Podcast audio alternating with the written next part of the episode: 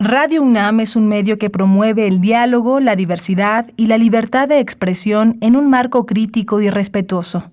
Los comentarios expresados a lo largo de su programación reflejan la opinión de quien los emite, mas no de la radiodifusora.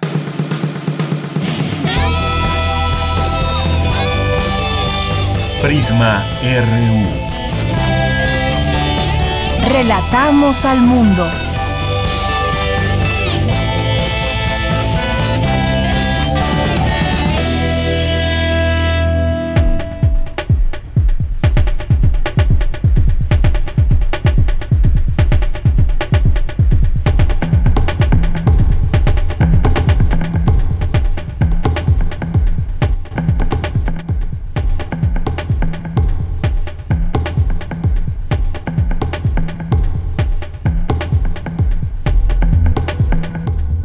Hasta las 18 horas en este 10 de abril. Los ciudadanos votaron ya sea a favor de la continuidad del presidente López Obrador como jefe del, del Ejecutivo o no y pues eh, por los resultados eh, eh, de esta jornada ciudadana, esta participación, hubo pues el 18.2% del padrón electoral, fueron unos poco más de 16 millones de ciudadanos que salieron a votar y con un avance que ya se tenía del 99.5% de las casillas computadas, los cómputos distritales del INE de este ejercicio de revocación de mandato, pues arrojaba una participación del 17.69% del listado nominal pero ya lo tendremos aquí al análisis, lo tendremos también como nota informativa de lo que fue esta jornada el día de ayer. Ese va a ser uno de nuestros temas que tocaremos con nuestro colaborador Luis Guillermo Hernández.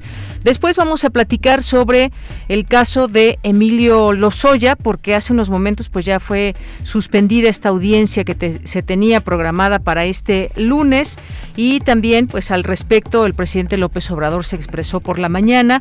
Vamos a platicar de este tema. Salió también por ahí una, una nota del diario Reforma en torno a este tema y habla de que, pues bueno, ya se pactaría liberar a Emilio Lozoya, a menos que la Fiscalía General de la República cambie de parecer en el último momento y tiene todo a favor para quedar libre el día de mañana. ¿Será o no? Pues algo está pasando. Vamos por lo pronto a analizarlo en esta ocasión, en esta primera hora, con Ricardo Alvarado, maestro politólogo y maestro en administración y Políticas Públicas del CIDE. Tendremos también la compañía de Montserrat Muñoz, ya para, ya para perfilar en la última hora, en la última en los últimos minutos de la primera hora de Prisma RU. También tendremos la información más adelante sobre las elecciones que hubo en Francia y el avance de la ultraderecha. Marine Le Pen tuvo un porcentaje pues que se acercaba ya a Emmanuel Macron. Le tendremos toda la información con el maestro Luis Antonio Guacuja, que es especialista en la Unión Europea. Y también tendremos Otto Cázares y su cartografía RU, Cultura con Tamara. Tendremos también la información universitaria de México y del mundo. Así que quédese aquí con nosotros.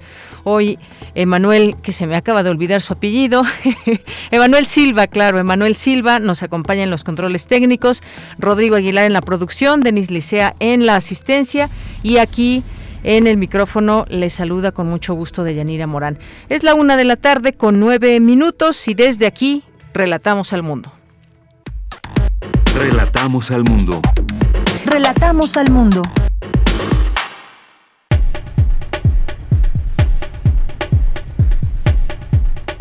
Y cuando es la una con nueve, en nuestro resumen en la información universitaria, premia Google a la UNAM por sistema para detectar arritmias cardíacas.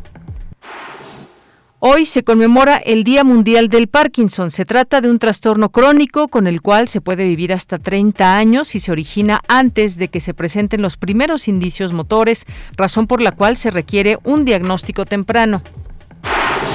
Y como les decíamos, esta audiencia que se tenía programada para este día, para este lunes en el reclusorio norte por este caso de Emilio Lozoya, ha sido suspendida.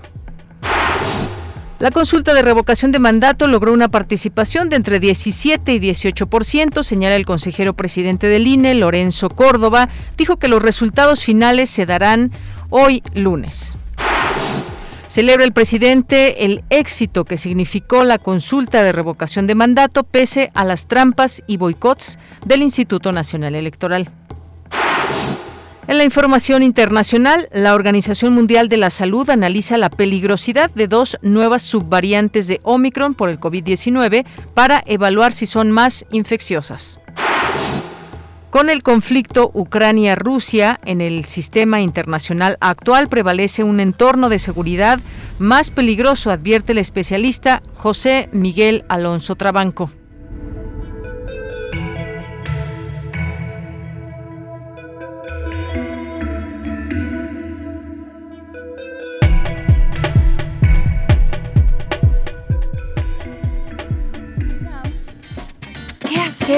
y a dónde ir. El Universum, Museo de las Ciencias, te invita a participar en el curso Conducción y Manejo ante la Cámara para Televisión y Redes Sociales, que será impartido por la maestra Ana Cristina Olvera. En este curso aprenderás la importancia de la expresión corporal y verbal como formas de comunicación, así como su uso adecuado para expresar un mensaje frente a la cámara. Aprenderás además el dominio práctico de elementos de apoyo como micrófonos, iluminación y teleprompter. Este curso se llevará a cabo en línea los días miércoles 27 de abril y el 4, 11 y 18 de mayo de 17 a 19 horas. Para mayores informes e inscripciones, consulta el sitio oficial y las redes sociales de la Dirección General de Divulgación de la Ciencia. Te recomendamos la serie Conciencia, Psicología y Sociedad, coproducción de Radio UNAM y la Facultad de Psicología, que difunde la ciencia psicológica y su relevancia social para desmitificarla, fortaleciendo así el reconocimiento de esta disciplina como una ciencia. Conciencia, Psicología y Sociedad está de estreno con su sexta temporada y hoy nos presenta el tema ¿Hay un cerebro masculino y uno femenino? Sintoniza hoy a las 18 horas las frecuencias de nuestra emisora 96.1 de FM, 860 de AM y en línea a través de nuestro sitio oficial www.radio.unam.mx. Otra opción que no te puedes perder es la serie Saben las Palabras, con producción de Radio UNAM y Editorial Planeta, bajo la conducción de la comunicadora y lexicógrafa Laura García. Para los amantes del fútbol, hoy Saben las Palabras tiene una invitada especial, la periodista y comentadora deportiva Marion Reimers, quien hablará acerca de la narración deportiva. En la recomendación literaria se contará con la presencia de Elvira Sastre Sanz, quien presentará su libro Madrid me mata. Sintoniza hoy, en punto de las 18.30 horas, las frecuencias universitarias de Radio UNAM.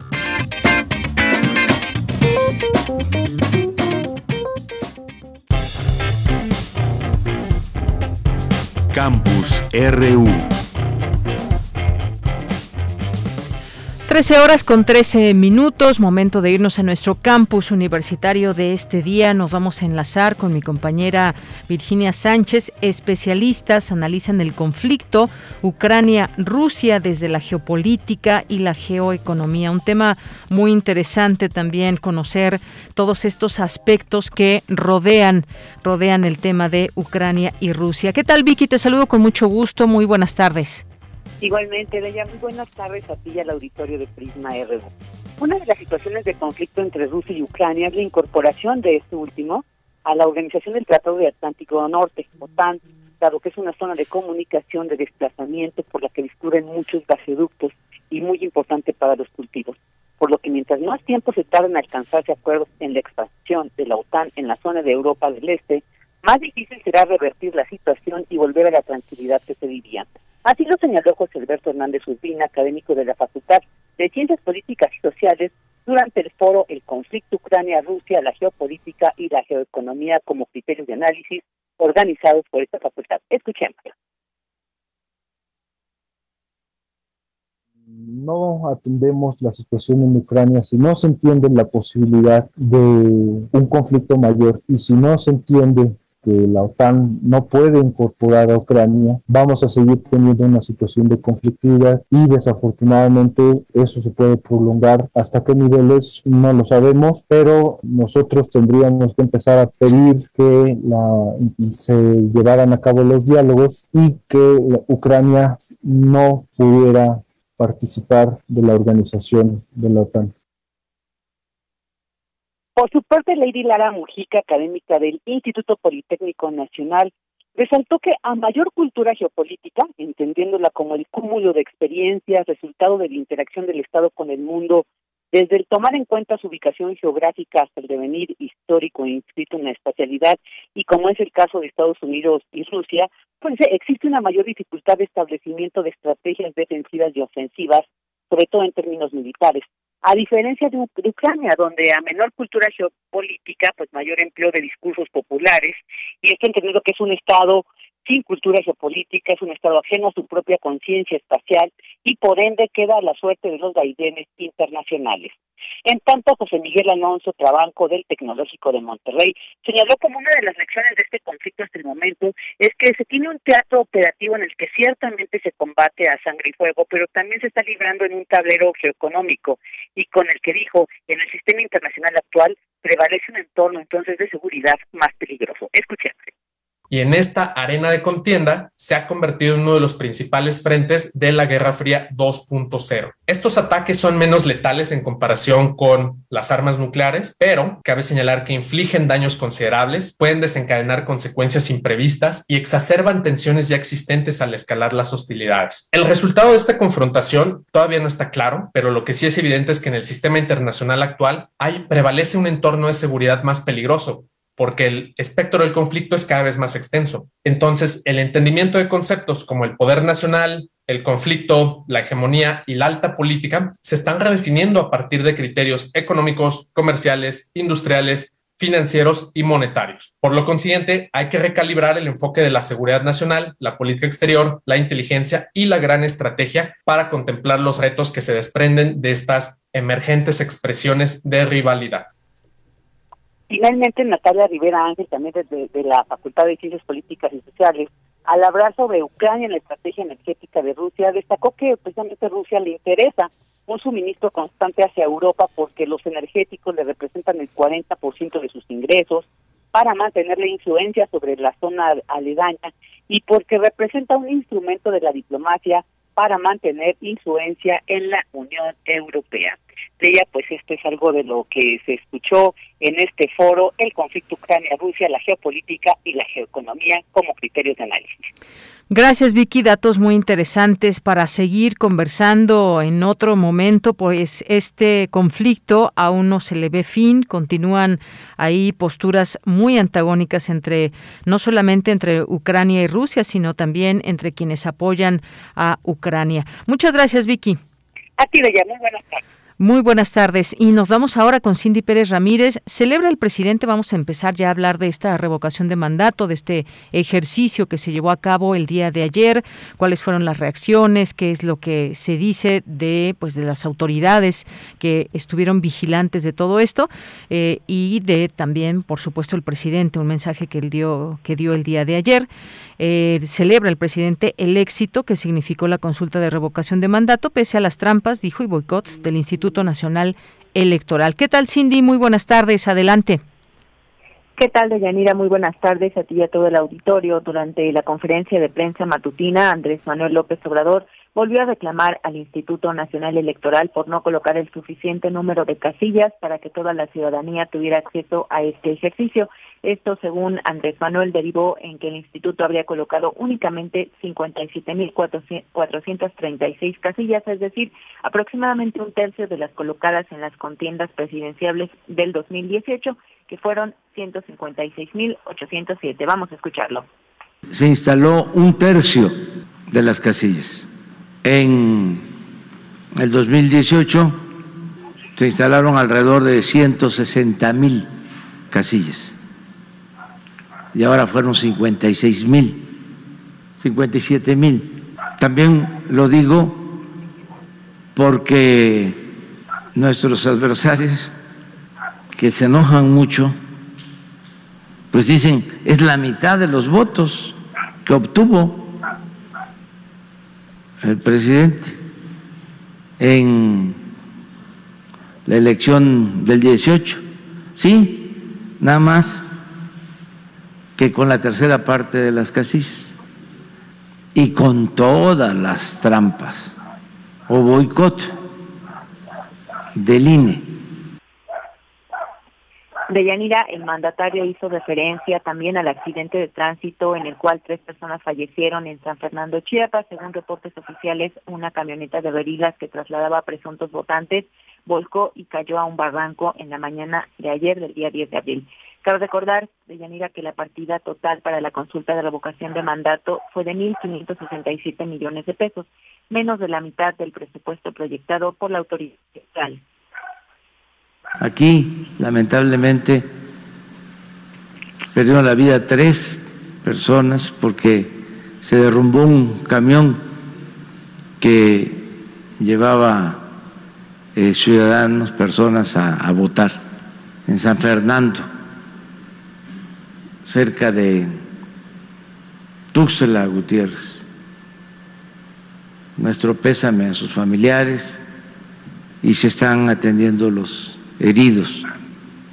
Pero todo esto también motivado porque alejaron muchísimo las casillas con el propósito de que la gente no participara, que no eh, se aplicó para poner casillas en todos lados y hubieron eh, municipios en donde no hubo casillas aun cuando la mayoría de los votantes apoyó la permanencia de Andrés Manuel López Obrador en el poder, a la consulta participaron 16 millones 163 mil nueve personas, es decir, entre el 17 y 18.2% del padrón electoral. Esto significa que el ejercicio no resultó vinculatorio debido a que no se alcanzó el 40% mínimo requerido. Esta es la información que tenemos. Bien, Cindy, muchas gracias y buenas tardes. Muy buenas tardes. Bien, pues eso es lo que dijo el presidente de México hoy por la mañana, aunado al mensaje que también dio por eh, la noche, ahí pues mencionando, hablando de este, de este ejercicio democrático. Vámonos ahora con Dulce García, que pues la consulta de revocación de mandato logró una participación entre 17 y 18%, señala el consejero presidente del INE, Lorenzo Córdoba. De hecho, acaba de iniciar una conferencia de medios a la una de la tarde. Cuéntanos, Dulce, muy buenas tardes. Así es, Deyanira, muy buenas tardes a ti al auditorio. Deyanira, como bien lo comentas, este domingo millones de mexicanas y mexicanos acudieron a los más de 57 mil centros de votación para la primera consulta de revocación de mandato de un presidente de la República. Te comento, Deyanira, que se logró, como lo comentabas en un inicio, la participación de entre 17 y 18% del total de las personas en la lista nominal, es decir, acudieron a votar entre 16 y 17 millones de ciudadanos. Estos resultados de Yanira son los estimados por el conteo rápido que realizó el Instituto Nacional Electoral. ¿Qué te parece si escuchamos parte de las palabras que comentaba ayer el consejero presidente del INE, Lorenzo Córdoba? De las 1.830 casillas que integran la muestra, se recibió información a la hora del corte mencionada de 1.753 casillas, las cuales representan el 95.8 de la muestra total. Segundo, de los 300 estrados, estratos considerados para definir el diseño muestral, se contó con información de 300 estratos. Con la información recibida y con un nivel de confianza de al menos 95%, se estima lo siguiente. La participación ciudadana se encuentra entre el 17.0% y el 18.2%. En relación con la respuesta, que se le revoque el mandato por pérdida de la confianza al presidente de la República, eh, la participación, la votación se estima en un, entre un límite inferior de 6.4% y 7.8% como límite superior. Respecto de la respuesta a la pregunta que sigue en la presidencia de la, de la, República, el porcentaje de votación se encuentra entre un límite inferior de 90.3% y 91.9%. Y finalmente, los votos nulos se encuentran en un porcentaje cuyo límite inferior es el 1.6% y el superior 2.1%. Y bueno, Deyanira, hay que decir que estas cifras corresponden a un ejercicio estadístico de propósitos informativos, por lo que no son aún los resultados finales del proceso de revocación de mandato, los cuales se darán a conocer en las próximas horas. El resultado de dicho cómputo será remitido al Tribunal Electoral del Poder Judicial de la Federación para que sea su sala superior la que resuelva eventuales impugnaciones, emita el cómputo final y declare si el proceso es o no vinculante en función del porcentaje de participación que se haya alcanzado. Como bien lo comentabas hace un momento, Yanira, eh, ahorita se está dando una conferencia de prensa en el INE, donde el presidente, el consejero presidente del INE, Lorenzo Córdoba, dijo que los principales obstáculos de este ejercicio fueron pues la Cámara de Diputados y el Gobierno Federal, ya que por una parte no dieron el presupuesto necesario para que este ejercicio se llevara a cabo con las condiciones adecuadas. Y dijo también que son buenas noticias, a pesar de esto que mencionó, dijo que la jornada en realidad significa una buena noticia porque se incrementó la participación en el ejercicio de estas consultas que realiza el gobierno federal, ya que en la consulta pasada la participación fue del 7%. ¿Qué te parece si escuchamos parte de las palabras que en este momento comenta el consejero presidente del INE? Los sistemas de información de la jornada electoral de revocación de mandato funcionaron de manera extraordinaria, mejor incluso en términos de, arrojar los resultados con rapidez y puntualidad que en la elección federal del 2021, que ya de por sí eran un hito y un punto de referencia. Datos duros. El sistema de cómputo distrital, que pueden ver en sus pantallas, está pues a 48 casillas, hay dos que no se van a contabilizar porque sabemos que no llegar, es decir, a 46 casillas a la una de la tarde del día siguiente la votación de culminar con el cómputo de los votos. Son porcentajes que ni siquiera los mejores PREPs en procesos electorales habían arrojado. Deyanira, estos son algunos de los datos que acaba de brindar el consejero presidente del INE y bueno, pues seguimos pendientes de esta conferencia de prensa por eh, más datos que pudieran surgir. Es la información que tenemos al momento. Muchas gracias, gracias Dulce García por este amplio reporte. Gracias a ti, muy buenas tardes. Muy buenas tardes. Pues ahí defendiendo el proceso, el consejero presidente del INE, Lorenzo Córdoba. Relatamos al mundo. Relatamos al mundo. Una de la tarde con 27 minutos. Vamos a continuar hablando ahora al análisis y estas distintas perspectivas que podemos ir eh, analizando en este espacio sobre este ejercicio histórico, la revocación de mandato, eh, qué se votó y por qué. Porque ayer México decíamos que vivió una jornada importante. Fue la primera vez que la ciudadanía decidió la continuidad de un presidente o no. Y este ejercicio durante pues todas estas horas que se abre una votación, desde las 8 hasta las 18 horas, y ya con todo este conteo de votos, alrededor de 16 millones 427 mil, eh, con una, un avance que ya se tiene de este conteo. La revocación de mandato, hay que decirlo, no es vinculatoria, esto se informaba desde ayer por la noche en las cuentas de, de las redes sociales de, del INE, no tendría validez oficial. Los resultados de esta primera consulta de revocación de mandato fueron más o menos los, los esperados, al igual que tampoco hubo sorpresas en su interpretación por parte de partidarios y detractores de esta iniciativa. Pero vayamos al análisis, ya está en la línea telefónica Luis Guillermo Hernández, que es periodista independiente, doctorando en medios, comunicación y cultura, es analista político y experto en medios de comunicación, además de director de la Sexta W, plataforma de contenidos periodísticos. Luis Guillermo, ¿cómo estás? Muy buenas tardes. Muy buenas tardes, Deyanira. Un saludo a, la audiencia de Prisma RU, a la audiencia de nuestra radio UNAM. Es un placer para mí, como siempre, esta conversación con ustedes. Bien, pues ¿cómo viste, Luis Guillermo, siguiendo? Hay varios aspectos a tomar en cuenta. En principio, pues el, tal vez el número de personas que acudieron a votar, eh, también el manejo propio de los medios de comunicación, en fin, ¿qué es lo que nos puedes decir? Algunos aspectos para empezar a hablar de la revocación de mandato ya con los resultados en la mano. Bueno, me parece que sí, como lo planteas, hay por lo menos cuatro aristas muy importantes para analizar este fenómeno social que acabamos de que acabamos de presenciar, que acabamos de vivir, porque por un lado la pues la casi total ausencia de los medios de comunicación, principalmente la, la, la, la industria privada de medios de comunicación, que no hizo eco de ninguna manera este ejercicio ciudadano nos eh, levanta mucho a la, expectativa porque pues a pesar del profundo silencio, a pesar de la profunda, el profundo desaire de Yanira, pues eh, la participación de más de 16 millones de personas en este ejercicio popular nos da una lección de, movilidad política de la sociedad muy importante. Pero además del asunto mediático, el asunto político me parece que no es nada soslayable. Una participación de 16 millones de personas de Yanira, pues es es un es un número suficiente para ganar una elección presidencial.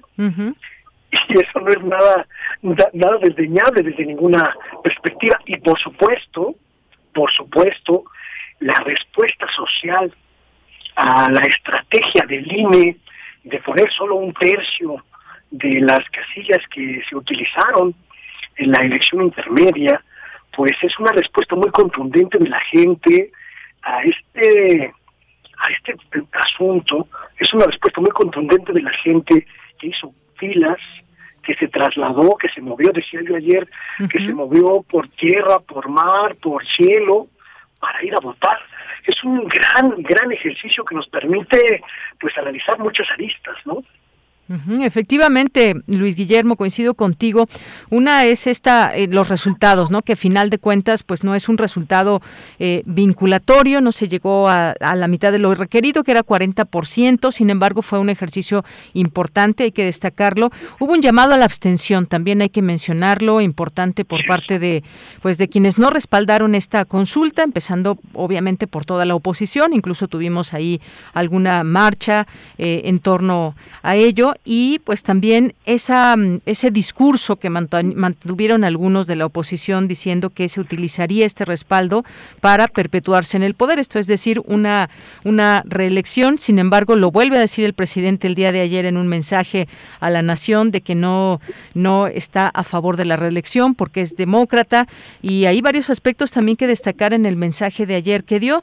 Dijo que pues no se vale que sean como una especie de demócratas de ocasión quienes están criticando este ejercicio. Dice, muchas veces dicen, si voy a perder, ¿para qué participo? Cosa que le sucedió a la, a la oposición y es algo que vemos. Finalmente, la oposición hizo un llamado a no, a no votar porque fue como el camino que le quedó. Otros pensaríamos también, ¿por qué, si, eh, ¿por qué en vez de ello no se organizaron para también pues generar votos en contra de la continuidad de Andrés Manuel López Obrador en la presidencia? ¿Cómo ves, eh, Luis?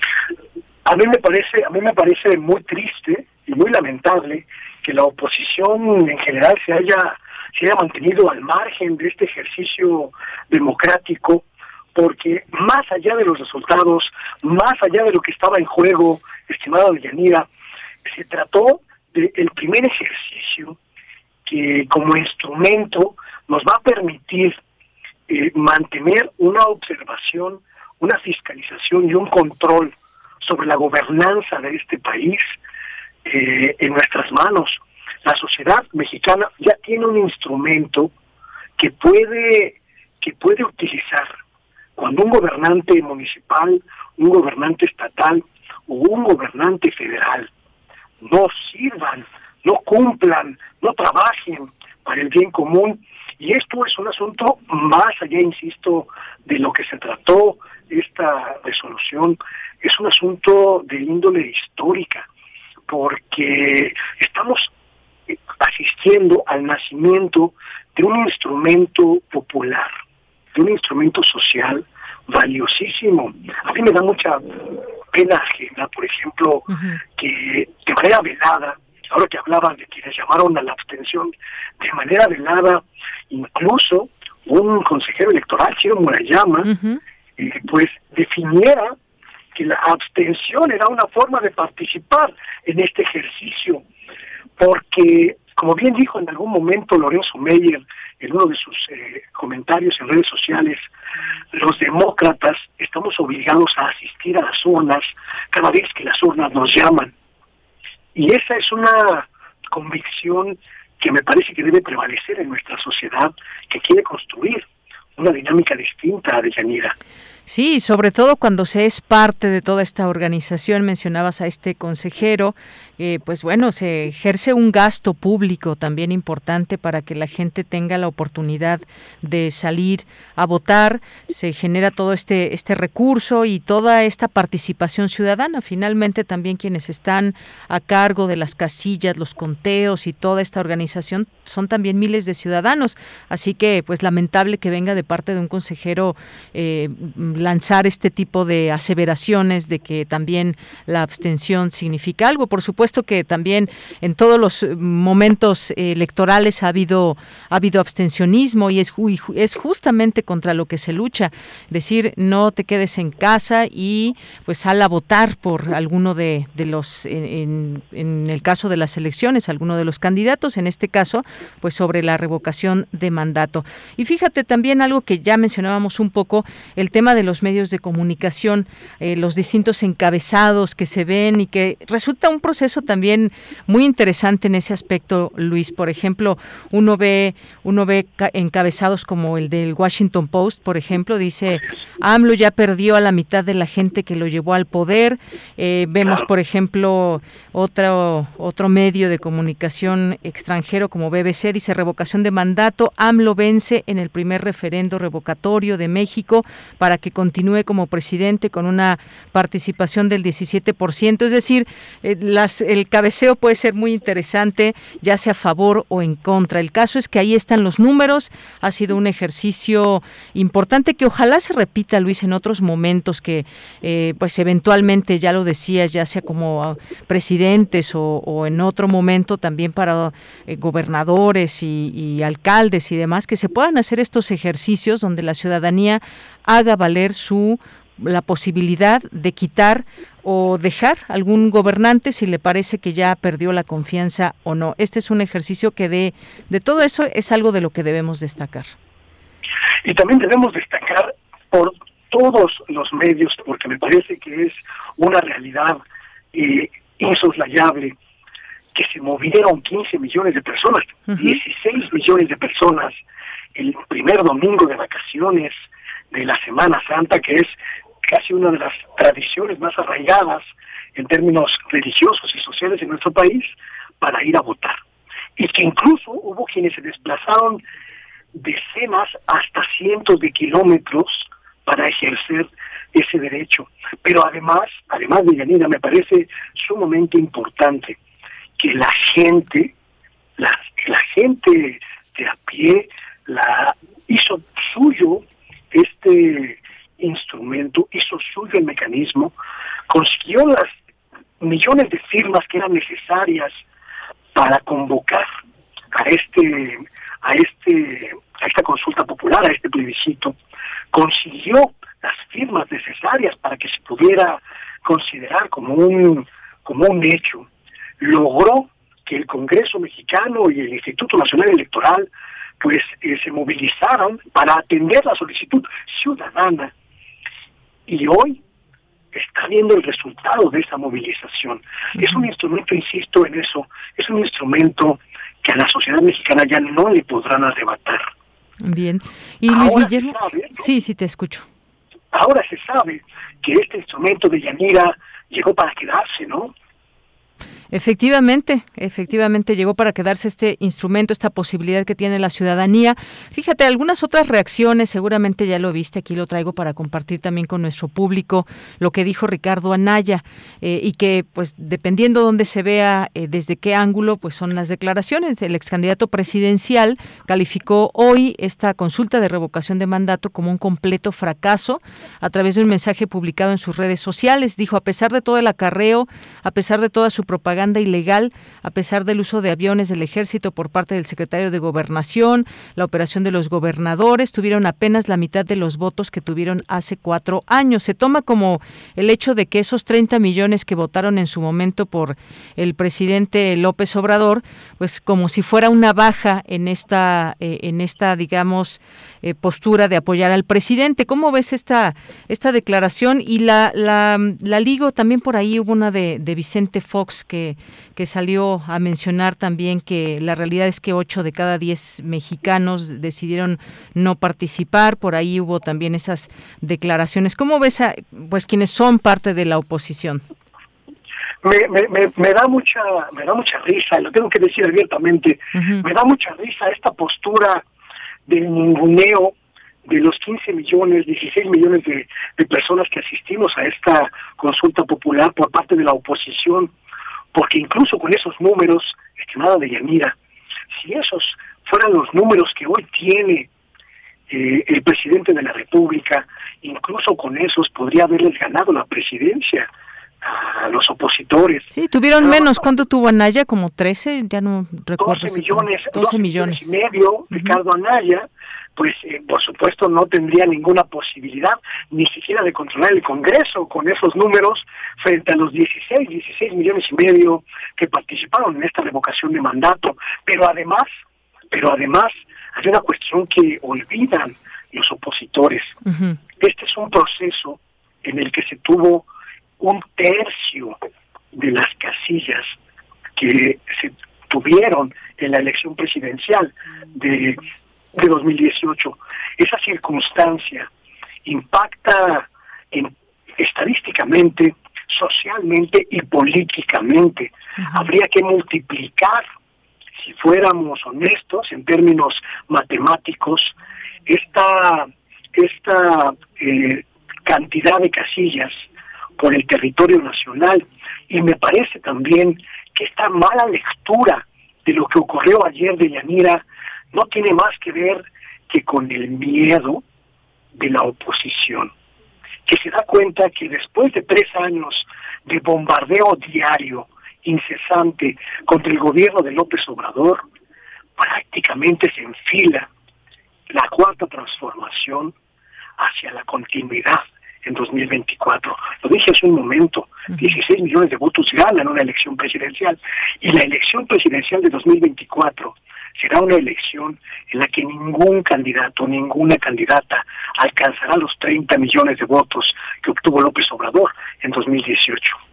Muy bien, Luis Guillermo, pues mira, ya casi nos despedimos, pero si quisiera que te quedes conmigo nada más para escuchar, hace unos minutos ya se dio el resultado final, ¿verdad? Es el resultado final ya de, de esta votación en voz del el consejero Ciro Murayama. Si te parece bien, vamos a escucharle y regreso a despedirme contigo. Por favor dijo el conteo rápido entre 6.4 y 7.8%. Cómputos 6.44%. Por la permanencia, conteo rápido entre el 90.3% y el 91.9%.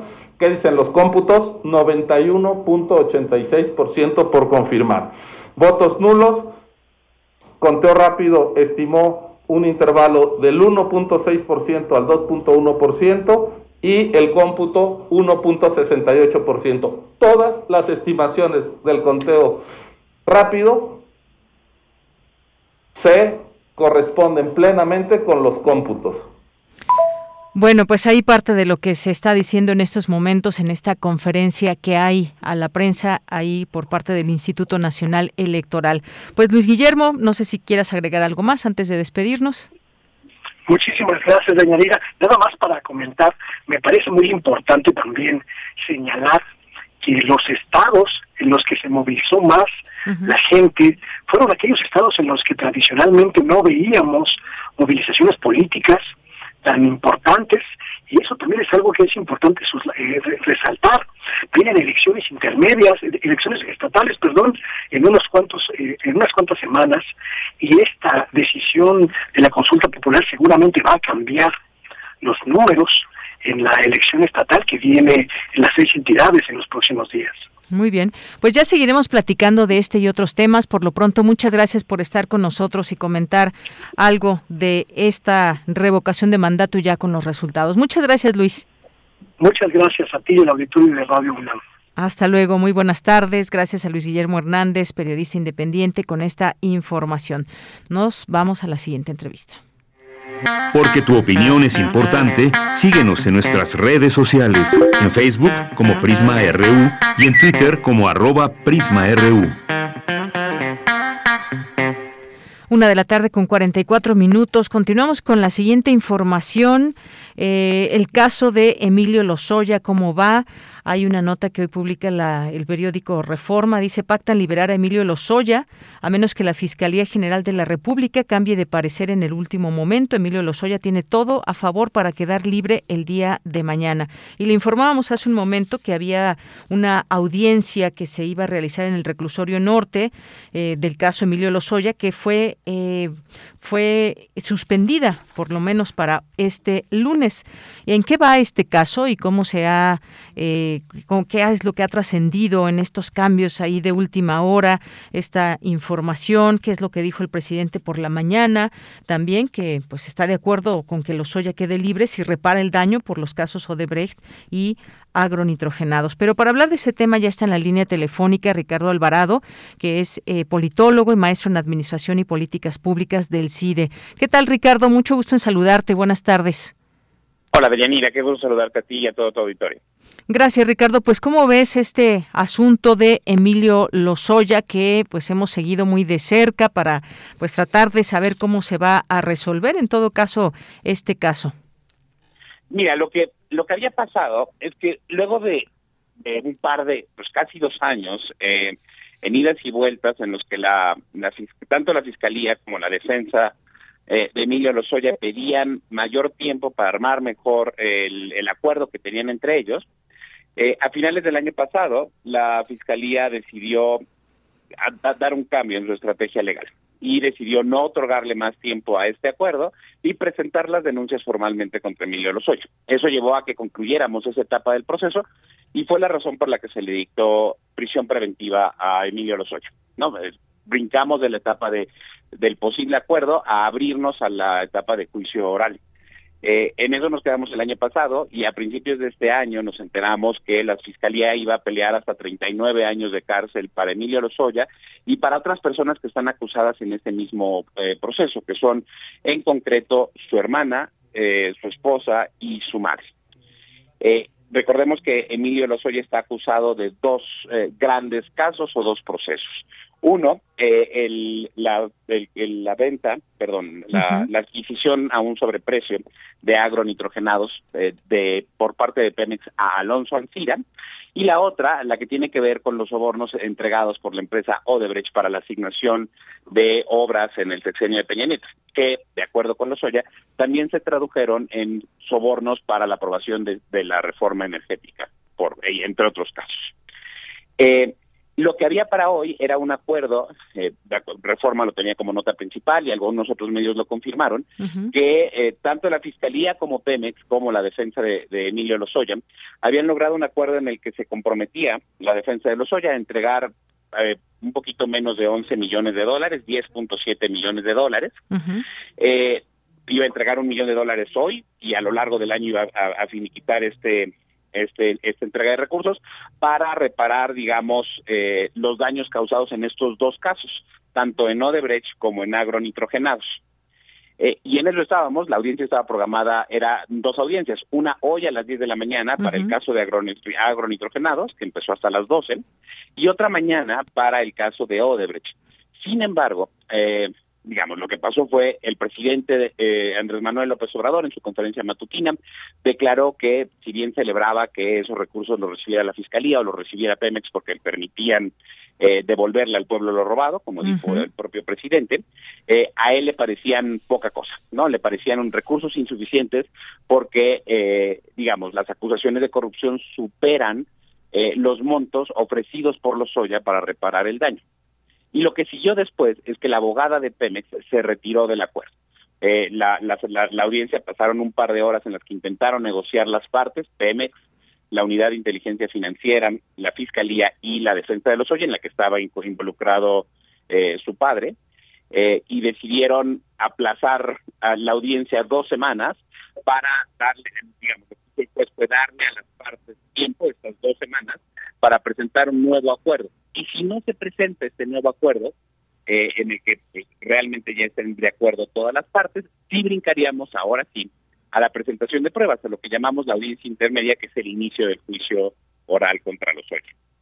Efectivamente, pues ahí va el caso. Apenas hace unos días también se había mencionado eh, que Emilio Lozoya se quedaría en la cárcel. Una magistrada desestimó la apelación contra su prisión preventiva. Y hoy, pues esta audiencia intermedia del exdirector de Petróleos Mexicanos fue diferida por lo menos dos semanas más, según están reportando los medios de comunicación, para analizar documentos por el caso de agronitrogenados, por el que se busca este acuerdo reparatorio. Y además del caso de la planta de fertilizantes, también, como como sabemos, bien no los explicabas, está en prisión preventiva por haber recibido presuntamente 10.5 millones de dólares en sobornos de Odebrecht. Así que, pues vamos a ver qué, qué sigue con esta, eh, con esta audiencia próxima y lo que se pueda seguir informando en torno a este caso que nos ha mantenido, nos ha mantenido Ricardo con mucha expectativa y luego pues aquel pasaje donde también se le vio en un restaurante y las reacciones que hubo de la opinión pública, de las propias autoridades, del presidente y demás, pero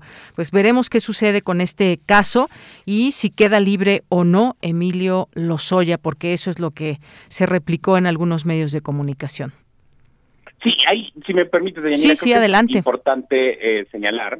Eh, Emilio Lozoya, o el caso, el proceso judicial contra Emilio Lozoya, fue presentado tanto por la Fiscalía como por el actual gobierno eh, durante los últimos dos años, eh, como la, la, posibilidad de que fuera este macroproceso eh, que abriera eh, los grandes hechos de corrupción del sexenio pasado y que nos permitiera dejar atrás esta sensación de impunidad eh, contra los políticos que obtenían sobornos para, para otorgar contratos, para cambiar leyes, para modificar cosas. Eh, y lentamente durante estos dos años ese proceso se fue complicando hasta lo que estamos ahora, ¿no? En la posibilidad de que Emilio Lozoya pueda acortar ese proceso judicial en su contra mediante eh, llegar a un acuerdo con las autoridades. Eh, si bien hay que esperar a ver qué pasa en dos semanas, sí creo que es importante señalar que lo que esperábamos era una clara explicación de qué pasó durante el sexenio de Enrique Peña Nieto con uno de los eh, principales tomadores de decisiones en una empresa tan importante como puede ser Pemex, ¿no? Y esa explicación todavía no la tenemos eh, y que me parece que es una pieza fundamental para realmente acabar con la impunidad y empezar a hablar de justicia. Eh, y de eso, pues de eso creo que no, no, de eso creo que no hay nada en la discusión ahorita. No, estamos más, probablemente lo que acabe pasando es que la defensa de los Oya tenga que ofrecer un monto mayor o además de ese monto las propiedades que había ofrecido originalmente en garantía. Pero no vamos a tener mucho más que eso.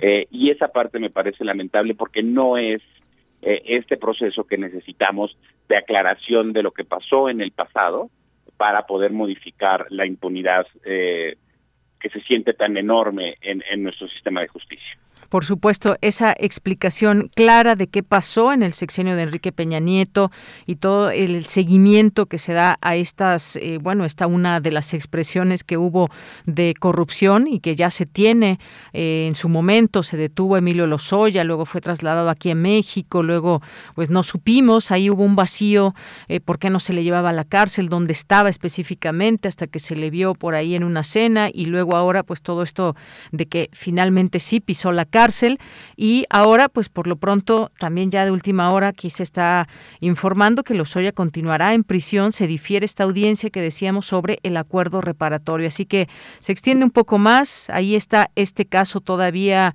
eh, pues muy eh, muy prendido digamos en, en, la opinión pública para saber exactamente qué sucedió, pero pues eh, no solamente eso, sino cuál va a ser finalmente todo el proceso y el resultado con Emilio Lozoya, más allá de todas estas, eh, digamos, bienes y dinero que pueda dar de reparación de daño, pero pues o un acuerdo reparatorio, ya lo estaremos viendo y comentando en su momento, Ricardo. Por lo pronto, muchas gracias por estar con nosotros.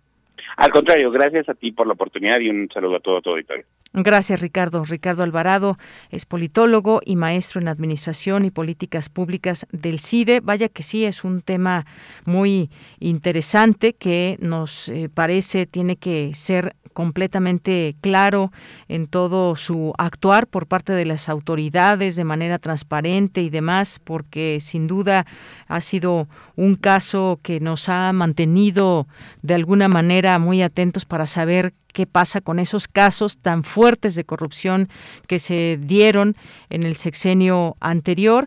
Por lo pronto, pues esa nota que salió hoy por la mañana de que estaría fuera, pues sería, sería también un, un, golpe a todas esas eh, preocupación muy válida por parte de la gente en torno a por qué saldría de prisión o cómo se da este acuerdo reparatorio entre los propios abogados, este acuerdo reparatorio por de dos, 220 millones de pesos que negocia con Pemex y que busca reparar los daños ocasionados por los casos tanto Odebrecht y agronitrogenados. Pero ¿qué hay en todo alrededor? Eso es justamente lo que se va poco a poco conociendo. Continuamos. Porque tu opinión es importante, síguenos en nuestras redes sociales, en Facebook como Prisma RU y en Twitter como arroba PrismaRU.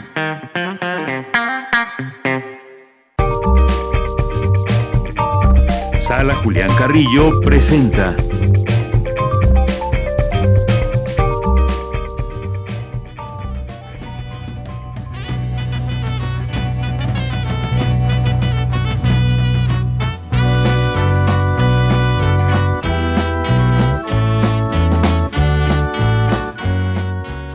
Bien, pues le damos la bienvenida a Montserrat Muñoz, que ya está por ahí en la línea telefónica, saludándonos como siempre con mucho gusto. Montserrat, buenas tardes.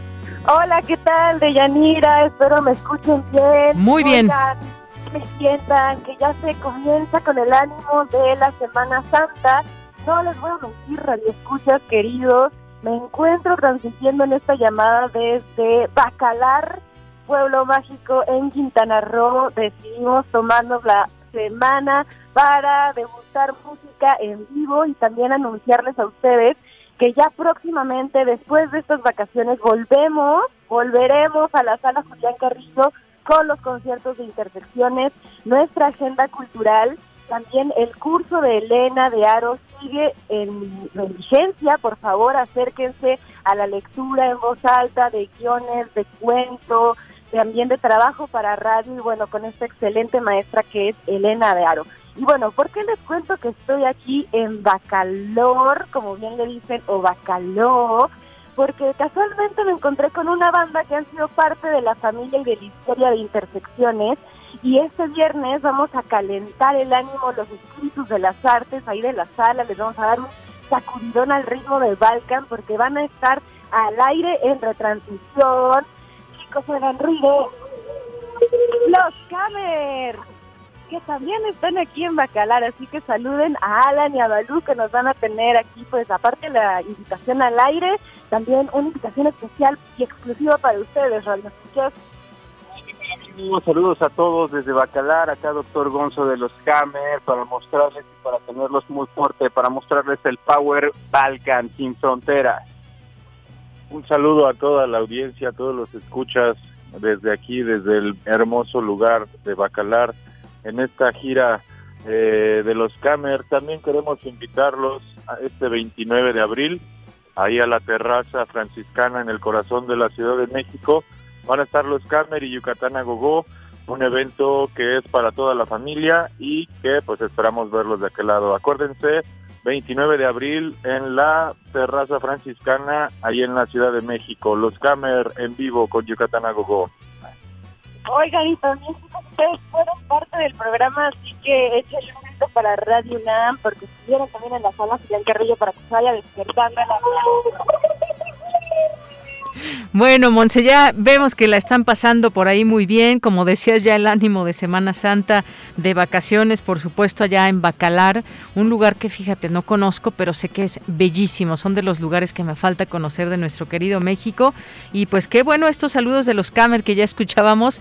Y pues ya te tendremos aquí de regreso también en la sala Julián Carrillo. Ha sido una muy buena noticia también que nos acabas de dar, Monse muy buena noticia y esto también gracias a ustedes, gracias al apoyo de Radio UNAM, de la dirección, de las administraciones, de las dependencias, de verdad es que somos un equipo y con esto también agradezco a Prisma RU el espacio de todos los lunes y bueno, ya después de dos años volviendo a lo presencial.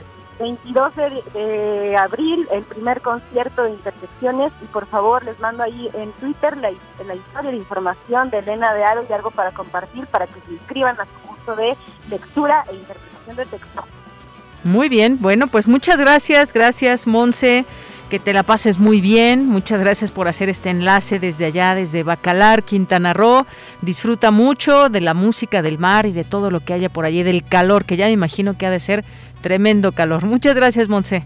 Les vamos a mandar fotos en Twitter. Gracias, Prisma, equipo y producción. Nos encontramos cada vez más cerca de nosotros mismos. Abrazos sonoros. Abrazos, abrazos Montserrat Muñoz en estos días de Semana Santa que para muchos es una posibilidad de salir de vacaciones, de pasarse algunos momentos muy a gusto, pero para otros son días de guardar, también hay que mencionarlo.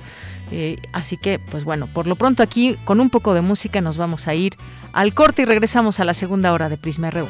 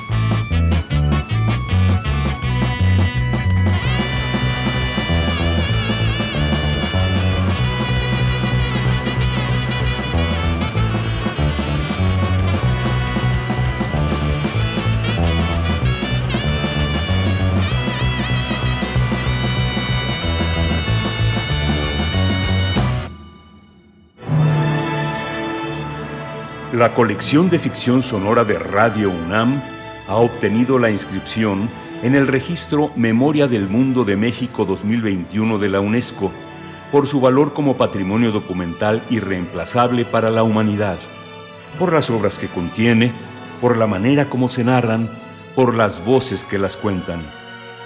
Queremos celebrarlo contigo. Todos los sábados a las 20 horas programaremos una selección de las piezas más representativas de nuestro acervo de radiodramas. Las noches de sábado son para escuchar historias por la radio, para alimentar la imaginación entre todos. Colección de ficción sonora de Radio UNAM. Memoria del Mundo de México 2021. Radio UNAM. Experiencia sonora.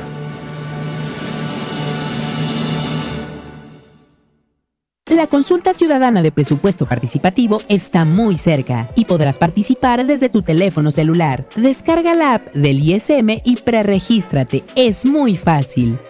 Te pediremos identificar tu tipo de credencial. Agrega algunos datos de forma manual. Te haremos una prueba biométrica facial y recibirás una clave por correo que validará tus datos. Tienes del 8 al 19 de abril para preregistrarte. Enchula tu colonia sin salir de casa. Instituto Electoral Ciudad de México. Es la parte baja de la novena entrada. El juego está empatado. La cuenta al tope y el campeonato de la salud se define en el duelo entre Mamey Canseco al bat y el escurridizo lanzamiento de Brad y Chupirul. Ya sabemos cómo se las gastan los de la industria chatarra con sus triquiñuelas publicitarias. Con un hit entra la del Gane. Viene el lanzamiento y Mamey Canseco sorprende con un toquecito que va a ser pan molido para la industria chatarra. Esperen, tremendo encontronazo abre la oportunidad al jalapeño Urdiales barriéndose a dar triunfo al club del antojo. Come como nosotros y ponte saludable. Un libro no termina con el punto final. No es solo la escritura y la corrección. Hay mucho más que un proceso creativo o un arranque de inspiración. Las palabras encierran conocimiento y cultura, pero también gustos y texturas. Los invitamos a probar los sabores y los saberes del lenguaje. Eso, todo eso es lo que saben las palabras. Saben las palabras. El amor por el lenguaje en todas sus presentaciones. Con Laura García. Todos los lunes a las 18.30 horas. Retransmisión sábados a las 17 horas por el 96.1 de FM y el 860 de AM solo por Radio UNAM. Experiencia sonora.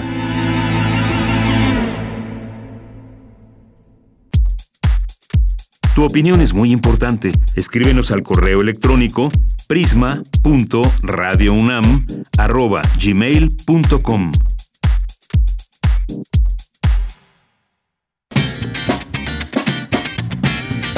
Mañana en la UNAM, ¿qué hacer y a dónde ir? El universo Museo de las Ciencias te invita a participar en el curso de divulgación científica Ecología en el Tiempo, dirigido a profesores de secundaria, bachillerato y comunicadores de la ciencia, a través del cual comprenderán la relación que existe entre los seres vivos y su entorno a lo largo de la historia de la Tierra, así como el estado actual de nuestros ecosistemas. Este curso se llevará a cabo de manera híbrida del 14 de mayo al 25 de junio de 2022 en la Sala Juárez del Universum, Museo de las Ciencias. Para mayores informes consulta el sitio oficial www.universum.unam.mx diagonal actividades. Desde 1995 la UNESCO declaró el 23 de abril como el Día Internacional del Libro. En el marco de esta celebración, la UNAM se ha encargado de fomentar la lectura entre la comunidad universitaria y el público en general, a través de la Fiesta del Libro y La Rosa, que para este 2022 se llevará a cabo los días 22, 23 y 24 de abril de manera presencial nuevamente en los espacios y recintos del Centro Cultural Universitario. Consulta la programación completa en www.fiestadelibroylarosa.unam.mx. Cultura UNAM y Danza UNAM te invitan a la clase de yoga dominical que será impartida por la maestra Patricia Andrade, quien te ayudará a perfeccionar y corregir posturas de esta práctica milenaria. La cita es el próximo domingo 24 de abril, en punto de las 9 horas, en la explanada de la espiga del Centro Cultural Universitario. La entrada es libre y el aforo limitado. Durante tu estancia, deberás respetar las medidas sanitarias recomendadas. Para Prisma RU, Daniel Olivares Aranda. Estamos de regreso en esta segunda hora de Prisma RU. Muchas gracias por su atención, muchas gracias por permanecer en estas frecuencias universitarias del 860 de AM, del 96.1 de FM y en www.radio.unam.mx. Dos de la tarde con seis minutos. Nuestras redes sociales, Prisma RU en Facebook, arroba Prisma RU en Twitter. Aquí seguimos recibiendo sus mensajes con muchísimo, muchísimo gusto, como todos los días aquí en este espacio, que nos platiquen, nos comenten, nos den sus puntos de vista sobre los temas que aquí abordamos, eh, sus propios puntos de vista en torno a estos temas, que siempre es importante saber qué piensan nuestra audiencia. Muchas gracias aquí a María Magdalena Sánchez Bedoya, a Juan Martínez, muchas gracias también a José Ramón, que nos escucha desde Oaxaca. Muchas gracias a también a Mayra Elizondo nos dice, me siento muy orgullosa de haber participado en la revocación de mandato, pero me parece preocupante el actuar de la oposición, necesaria en toda democracia sana, pero cómo minimiza los resultados, no puede o no quiere leerlos y desprecian los ejercicios democráticos pacíficos. Gracias, Mayra Elizondo. Miren, hay cosas que podemos estar o no de acuerdo, entre ellas cómo se llevó a cabo eh, esta revocación de mandato pero lo cierto es que es un ejercicio que permite también a quienes son oposición, a quienes no están de acuerdo por cómo se llevan las cosas desde la presidencia por parte del presidente actual, que pues puedan votar, hubieran podido votar eh, y ser parte de este ejercicio democrático, pero lo que decíamos sí es muy eh, es cuestionable, vamos a decirlo de alguna manera, en que en vez de organizarse y decir, pues aquí juntamos todos estos votos de las personas que no queremos eh, la continuidad del actual presidente, a que simplemente se hayan hecho a un lado y llamaran a no votar. Gracias, Mayra. Jorge Morán Guzmán nos dice, el pueblo de Ucrania es víctima del perverso juego de intereses de gobiernos y grandes corporaciones. Las armas son un negocio muy lucrativo, al igual que las reconstrucciones de países. Recordemos Irak. Claro, las guerras son, las guerras son también un gran negocio para muchos. No, nada más vean cuántas armas no está enviando Estados Unidos a Ucrania y cómo, pues, obviamente van a cobrar nada nada es gratis en esto y menos en una guerra como la que se está librando en estos momentos. Andrés Mar, saludos a todo el equipo y radioescuchas de Prisma RU. Por fin puedo escribirles sin prisas, pero les aclaro, los escucho aunque no pueda escribirles. Recuerden que en mí tienen una fiel radioescucha. Muchas gracias, Andrés Mar. Te mandamos un abrazo. Cinda Mesa Muñoz, Oscar Sánchez, Jorge nos dice, ¿por qué viven en Estados Unidos?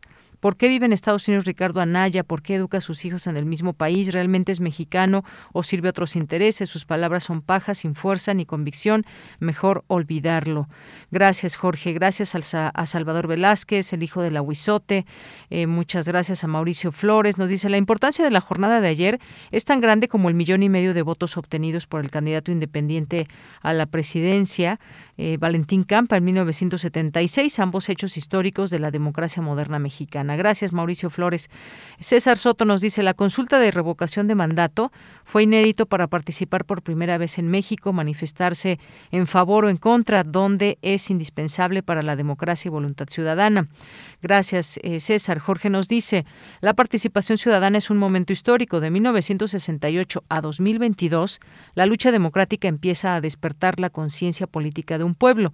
Los ataques de quienes se han servido y se sirven del pueblo están rabiosos. Vi perder al PRI, al PAN, quiero un México adulto. Gracias. Flechador del Sol nos dice, López sigue siendo la primera fuerza y la fuerza de Morena.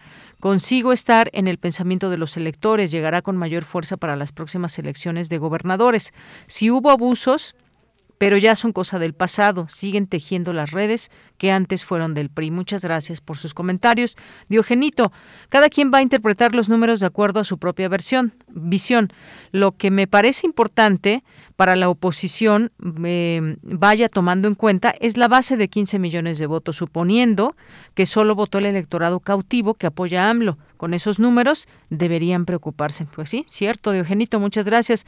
Refrancito nos dice muy buena tarde, con gusto los escucho y con gusto les comparto mi satisfacción de participar, al igual que millones salieron por un sí, por un no y hasta los anulistas. Si tantos millones lo desprecian, de calle hubiera ganado la consulta y se hubiera ido. Muchas gracias, Refrancito. Aquí nos pone la, la fotografía de su voto y su dedo entintado. Muchas gracias. Maribel Ruiz Martínez, muchas gracias. Flechador del Sol, también por aquí. Eh, a Mario Navarrete le mandamos muchos saludos. José Luis Sánchez nos dice buen inicio de semana, eh, equipo de Prisma RU. Dice, a pesar del boicot y del cínico comportamiento anti-AMLO de los árbitros, Lorenzo y Ciro, el ejercicio de participación democracia democrática fue un éxito. Bravo por los demócratas y enhorabuena por porque tendremos la herramienta para quitar al presidente, para quitar presidente, eh, presidentes corruptos. Muchas gracias, José Luis. Gracias también a Mercedes de la Vega. Mario, ya decíamos aquí los videos que nos da de la ciudad, que nos manda, escuchando Prisma RU. Jesús Abraham GH también, muchas gracias. David Castillo Pérez eh, nos manda aquí una foto Busque bienes con F de Firulais y aquí un perro también ahí en las casillas. Muchas gracias por esta fotografía, un poco de humor también, no cae mal. Gracias, decíamos a Mario, Carla Nicolás, muchas gracias también. Gracias a Rosario Durán Martínez, también siempre aquí atenta a estas transmisiones. Eh, también le preguntan a Otto Cázares, maestro Cázares, ¿qué opina de las acciones emprendidas por el Estado de Israel en el caso de Adolf Eichmann? Bueno, pues en un momento más tendremos aquí la cartografía RU. Muchas gracias.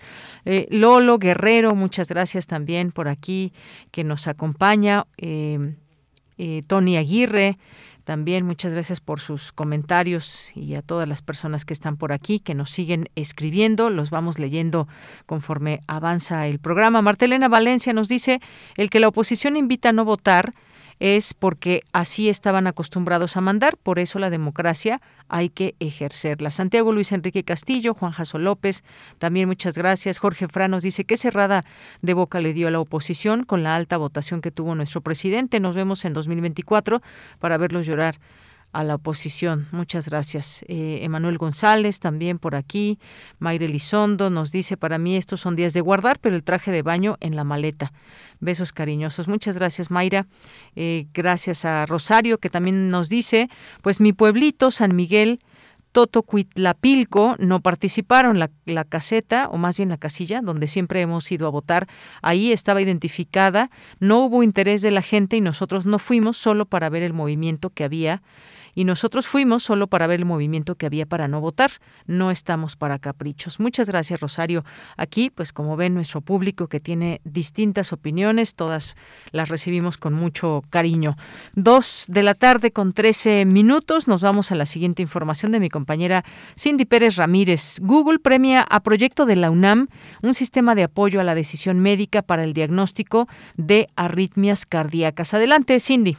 ¿Qué tal, Deyanira? Muy buenas tardes a ti y a todas las personas que están escuchando Prisma RU. El estudiante de doctorado del posgrado en Ingeniería Eléctrica, Jonathan Roberto Torres Castillo, y su tutor, Miguel Ángel Padilla Castañeda, investigador del Instituto de Ciencias Aplicadas y Tecnologías de la UNAM, obtuvieron el premio Lara, Latin America Research Awards 2021 que otorga la compañía Google. En este proyecto, los universitarios plantearon diseñar un sistema de electrocardiografía portátil de bajo costo que, en conjunto con algoritmos de inteligencia artificial, detecte latidos irregulares del corazón como bradicardias y taquicardias con alta sensibilidad y especificidad, en especial en comunidades alejadas que no tienen acceso a especialistas ni a costosos equipos médicos de diagnóstico. Además, ofrecerá la posibilidad de que todas las personas reciban un diagnóstico adecuado y oportuno, independientemente de su situación socioeconómica y su lugar de residencia, con lo cual se les facilitará iniciar un tratamiento temprano a fin de mejorar su calidad de vida. Este año, según Google, a partir de una base que superó las 700 postulaciones, fueron seleccionados como ganadores 24 proyectos, de los cuales 14 son de Brasil, 3 de Argentina, 3 de Chile, 2 de México, 1 de Perú y 1 de Uruguay. En 2020, de acuerdo con la Organización Mundial de la Salud, la cardiopatía isquémica se sitúa en el primer lugar de la lista de padecimientos causantes de fallecimientos y es responsable del 16% del total de decesos. A partir del año 2000, el mayor aumento de muertes corresponde a esta enfermedad, que pasó de más de 2 millones en ese año a 8.9 millones en 2019. A partir del algoritmo desarrollado que va a estar inmerso en un dispositivo como un teléfono inteligente, se podrá crear un sistema completo para apoyar la decisión médica en el diagnóstico de arritmias. Funcionará al colocar un sensor en el pecho del paciente cerca del corazón y correr una aplicación. De ese modo, el médico recibirá la información en su teléfono.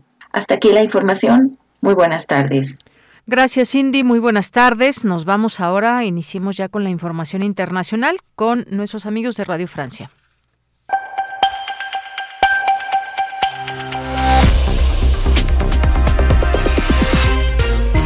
Hola a todos, bienvenidos a Radio Francia Internacional. Adrien está en la realización técnica de este programa que comienza sin más tardar con un resumen de la actualidad internacional de este lunes 11 de abril. Carmele Gallubo. Francia se encamina hacia la segunda vuelta de la elección presidencial que tendrá lugar dentro de dos semanas. El centrista Emmanuel Macron y el ultra, la ultraderechista Marine Le Pen, los dos candidatos más votados ayer, abrieron ya una nueva campaña. El presidente candidato Macron visitó esta mañana la localidad de Denain, en el norte de Francia, donde abunda el voto favorable a la extrema derecha. Allí defendió su logro de ayer al ser el candidato más votado con casi el 28% de los sufragios. Obtuve más votos que en la primera vuelta de hace cinco años. Lo quiero defender. Creo que con Mitterrand somos los únicos presidentes salientes que hemos logrado aumentar el número de franceses que nos dieron su confianza luego de un primer mandato. Pero ahora quiero convencer también a aquellos que piensan distinto y para eso tengo que unir, completar mi proyecto y tener un método que no puede ser el mismo que el de cinco años atrás. También su rival Le Pen necesita respaldos suplementarios para llegar al Elíseo en esa segunda vuelta desempeñará un papel clave los electores del izquierdista Jean-Luc Mélenchon, quien ayer llegó en tercera posición muy cerca de la candidata ultraderechista. Y los grandes perdedores de la primera vuelta fueron los partidos que han venido dominando la vida política de Francia, la derecha republicana, heredera de De Gaulle, y los socialistas de François Mitterrand. Ambos partidos cayeron más bajo que nunca. Otra consulta celebrada también ayer, el referéndum revocatorio convocado por el presidente mexicano Andrés Manuel López Obrador. Un 90% de los votantes le dieron su visto bueno a la prosecución de su mandato, pero tan solo votó 17% del electorado. El presidente López Obrador descartó que ahora vaya a buscar una reforma constitucional para poder presentarse a un segundo mandato. Y un nuevo intento de mediación en la guerra en Ucrania. El jefe del gobierno austriaco Karl Nehammer está reunido esta tarde en Moscú con el presidente ruso Vladimir Putin. Hasta aquí el resumen informativo de Radio Francia Internacional. Porque tu opinión es importante, síguenos en nuestras redes sociales, en Facebook como Prisma RU y en Twitter como arroba PrismaRU. Dos de la tarde con 19 minutos. Bueno, pues está en las noticias internacionales de Radio Francia, pues destacando esta nota de lo que pasó aquí en México y este apoyo del 90% de los votantes. Bueno, más ya, ya escuchamos ahí los resultados oficiales de los votantes que le dieron su apoyo, solamente con eh, el 18% de las personas que participaron, que pues de un total que podían participar, que eran mucho más. Y también este, este tema, este tema por supuesto del que vamos a hablar a continuación, eh, en Francia, que se encaminan hacia la segunda vuelta en dos semanas, un resultado muy cercano entre, entre Emmanuel Macron y eh, Marine Le Pen, que son proyectos completamente distintos, podríamos decirlo. Hay muchos desafíos actualmente en Europa y específicamente en Francia, que ha sido, pues, a través de su presidente, una persona que, pues, ha mediado, ha tratado de mediar en este conflicto con Ucrania, entre esta guerra que se está disputando Ucrania-Rusia. Y bueno, pues esto tiene que ver con, eh, con todo lo que pasa también, las posturas que van teniendo algunos líderes europeos en torno a este tema. Pero específicamente siempre importante, importante saber qué va pasando en algunos países, como en este caso de Francia. Francia tiene pues distintos retos también. Entre ellos hay mucho este tema de la, de la migración. La migración es, es un tema que ha afectado a Francia y que ha abierto también puertas a muchos extranjeros y que tienen una comunidad pues muy grande también de personas que han llegado de otros países y que pues están actualmente viviendo en Francia. Eh, todo el electorado también importante, hacia dónde se, se dirigen los, eh, los candidatos, cuáles son los problemas que se pueden destacar de este país en torno a algunas situaciones. Hemos visto también algo que llama mucho la atención, una capacidad muy grande de organización en, en Francia cuando hay alguna situación, pues ahí salen grupos organizados a reclamar, en fin, también importante lo que ha pasado en su momento con sus sindicatos y más, pero pues ya está en la línea telefónica, eh, lo recibimos siempre con mucho gusto en este espacio el maestro Luis Antonio Guacuja, él es especialista en la Unión Europea y profesor de posgrado en la UNAM. Maestro, bienvenido, muy buenas tardes. ¿Qué tal, Deyanira? Muy buenas tardes a ti y al auditorio de Prisma RU. Gracias, maestro. Pues eh, platicaba yo un poco sobre este tema de las elecciones en Francia, que pues Emmanuel Macron ganó la primera vuelta alrededor de con el 28%, pero enfrentará a Marine Le Pen en, eh, en la segunda vuelta el próximo 24 de abril. Pues, ¿qué le pareció este resultado entre dos proyectos distintos, pero muy pegados en la votación, al grado que se tendrá que hacer esta segunda vuelta? Eh, sí, sí, un, resultado que parece eh, cómodo para, para Macron, pero sin embargo es un resultado bastante complejo, porque eh, lo cierto es que Emmanuel Macron, desde que llegó a la presidencia en 2017, a la presidencia francesa, eh, su popularidad se ha mantenido en un 25% y antes de, de la invasión rusa a Ucrania, eh, la, la, el mismo porcentaje lo mantenía Emmanuel Macron. La posición de, de, Francia frente al conflicto en Ucrania le hizo aumentar algunos puntos, que es lo que al final se refleja en el resultado de la elección del día de ayer. Y sin embargo también hay que hacer la lectura de la extrema derecha, una extrema derecha que se ha robustecido, que se ha dividido eh, de cara a esta primera vuelta, pero que será se, se unirá de cara a la segunda vuelta, ¿no? El porcentaje que obtuvo Marine Le Pen eh, es importante, más del 23%, pero hay que sumarle los siete puntos de el otro eh, político de extrema derecha y candidato Eric Zemmour. Él ya ha llamado a que sus votantes le otorguen el voto a Marine Le Pen. Entonces, si sumamos eh, estos dos porcentajes, la extrema derecha obtuvo el 30%, poco más del 30% de las preferencias electorales por encima a lo que obtuvo Emmanuel Macron y este es un punto al que hay que atender de cara a lo que sucederá en la segunda vuelta el 24 de abril.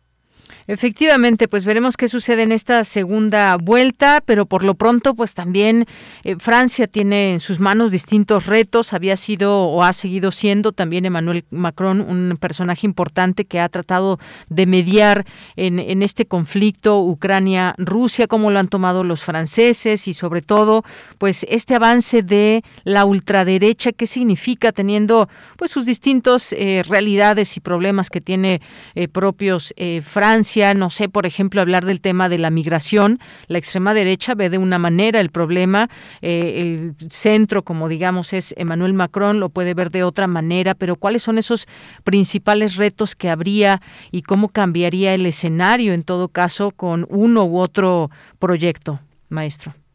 Sí, claro, y, bueno, y en esta en esta visión también sobre sobre Europa hay que hablar de digamos de del tercero, eh, eh, el, lugar tercero en, este proceso electoral, que es Jean-Luc Mélenchon, que representa esta, ah, esta izquierda francesa muy tradicional, eh, un poco más hacia la, hacia la extrema izquierda, pero que captura un 22% de las preferencias electorales.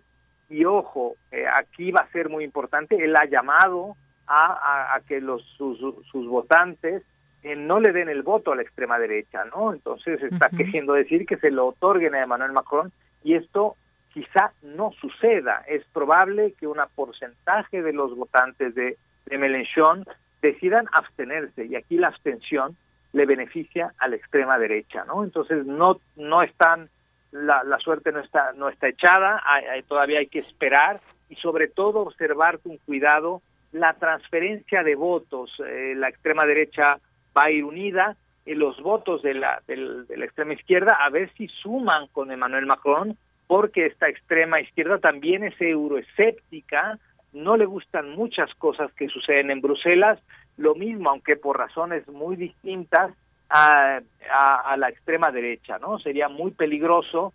Ya hace 20 años, justamente, el padre de Marine Le Pen, eh, Jean-Marie Le Pen, estuvo a punto de llegar a la presidencia francesa, con la oferta de sacar a Francia de la Unión Europea si llegaba al, al, Eliseo. Y este es un punto que hay que tomar en cuenta. Muy probablemente veremos un escenario similar, que la gente vote no a favor de Emmanuel Macron, sino en contra de Marine Le Pen y la extrema derecha, lo cual eh, puede otorgarle la, la, la presidencia a Emmanuel Macron, pero con unos eh, momios muy muy eh, muy complicados para para gobernar y sobre todo de cara a lo que pueda suceder en la Asamblea Nacional Francesa. Efectivamente, pues un escenario interesante en este en este sentido. Veremos qué pasa con los votos de Jean-Luc Mélenchon, como usted bien menciona, hacia dónde se van, porque pues obtuvo el tercer lugar en este escenario. Y sí hay que recordar en aquel momento con Jean-Marie Le Pen que Jean-Marie Le Pen en su momento hubo incluso después de algunos resultados también una pues una reacción de aquellos grupos también que son grupos de migrantes y que evidentemente se sienten, pues de alguna forma, atacados con las ideas de la extrema derecha. ¿Cómo está, cómo va esta situación de, de, la migración y ahora, pues, si podemos agregar también todo este caso de Ucrania y Rusia, porque muchos ucranianos se supone que iban a ir a dar a estos países donde se les abren las puertas y que están apoyando a Ucrania, maestro. Claro, bueno, si vemos el, el mapa, no solo el ver las edades es muy interesante, los jóvenes, por ejemplo, han votado por, por la extrema izquierda, ¿no? Del 18 a 24 años la preferencia está con Mélenchon, ¿no? Y la gente que vota por, eh, por, el, por Emmanuel Macron es gente un poco más, sí, de centro, más conservadora, eh, de, por ahí rondando los 60 años, y los votantes de, de, de, Marine Le Pen eh, se ubican no solo en distintos rangos de edad, sino también en, en las fronteras francesas y en, en las áreas más eh, rurales de Francia, que es el voto que atrapa a Marine Le Pen, eh, son los lugares donde hay una animadversión muy importante frente a la migración. El tema de Ucrania es otro detonante, digamos, eh, forzoso de desplazamiento de personas, que quizá al principio sí se habla de solidaridad y tal, pero después se verá como una amenaza por estos grupos, por las propias, eh, los propios efectos, ya con un efecto boomerang de las sanciones de Occidente y de Europa, particularmente hacia Rusia, que se revierten en perjuicio de los ciudadanos en el aumento de precios, en el aumento de energéticos, en una inflación que también aumenta de manera importante. Y esto es algo que también ha capitalizado la extrema derecha, no solo en Francia, vimos hace poco los resultados en Hungría y en Serbia, donde también la extrema derecha se posicionó de manera importante, allá ganando. Y bueno, aquí podemos decirlo, ganó la extrema derecha la primera vuelta y eh, veremos qué sucede de cara a, al 24 de abril en esta segunda vuelta. Efectivamente, ya, ya veremos qué sucede. Dos, eh, digamos, proyectos que se contraponen y pues esta reelección que implicaría para Emmanuel Macron continuar con distintos retos, el tema de la pandemia que también fue importante, cómo le tocó, cómo enfrentó Francia, digamos, este tema de la pandemia y qué dice la gente, si se sintió bien eh, protegida con, eh, pues con el gobierno de Emmanuel Macron, también todas estas cosas que, que cuentan, maestro. Claro, sí, eh, ahora no es un escenario fácil, veremos cómo pues se desarrollan estas dos semanas de campaña muy importantes y a ver si Macron logra, eh, digamos, eh, influir en estos sectores que pueden dudar, que pueden transferir o no sus votos hacia el proyecto eh, de, de, Emmanuel Macron o bien eh, darle la oportunidad ¿no? a la extrema derecha, lo que sería particularmente peligroso en este momento, no solo para Francia, también para Europa. Está en juego el liderazgo de Europa después de que eh, se fuera eh, eh, Angela Merkel, ¿no? Y Emmanuel Macron ha tratado de posicionarse al frente del proyecto europeo en un momento bastante delicado con lo que sucede en Ucrania, con las sanciones, con los debates en materia energética y en materia de seguridad que no acaban por lograr un consenso dentro de la Unión Europea. Pues sí, eh, retos para distintas naciones europeas, entre ellas eh, Francia y algo que, pues según distintas encuestas, estudios que se van haciendo, algo que les preocupa a los franceses ha sido, pues, eh, este poder adquisitivo que se ha perdido a lo largo de estos últimos años. La pandemia, por supuesto, tiene tiene que ver y estamos viendo también estas reacciones que tienen distintos países, no solamente de Europa, por supuesto que en todo el mundo, cómo están reaccionando ante ahora ya el poder levantarse eh, después de todo lo que dejó la pandemia y Francia pues está entre ellos y una de las cosas que preocupa a la gente es el costo de la vida, la pérdida del poder eh, adquisitivo. Así, así es, totalmente, ¿no? Y esto que, eh, digamos, ya se venía arrastrando una situación económica bastante frágil y, y con el conflicto en Ucrania esto tenderá a acentuarse sí o sí. Y recordemos, los votantes votan con una mano en el bolsillo y se ven afectados sus intereses, si ven responsables en las élites económicas y políticas, pues entonces emitirán también un voto de castigo. Muy bien. Pues maestro, muchas gracias. Gracias por estar aquí con nosotros en este espacio y poder conversar con nosotros de lo que significa pues ganar las elecciones en Francia por un porcentaje menor que implica para Emmanuel Macron irse a una segunda vuelta para su reelección. Muchas gracias. Así es, un gusto como siempre. Gracias a ustedes.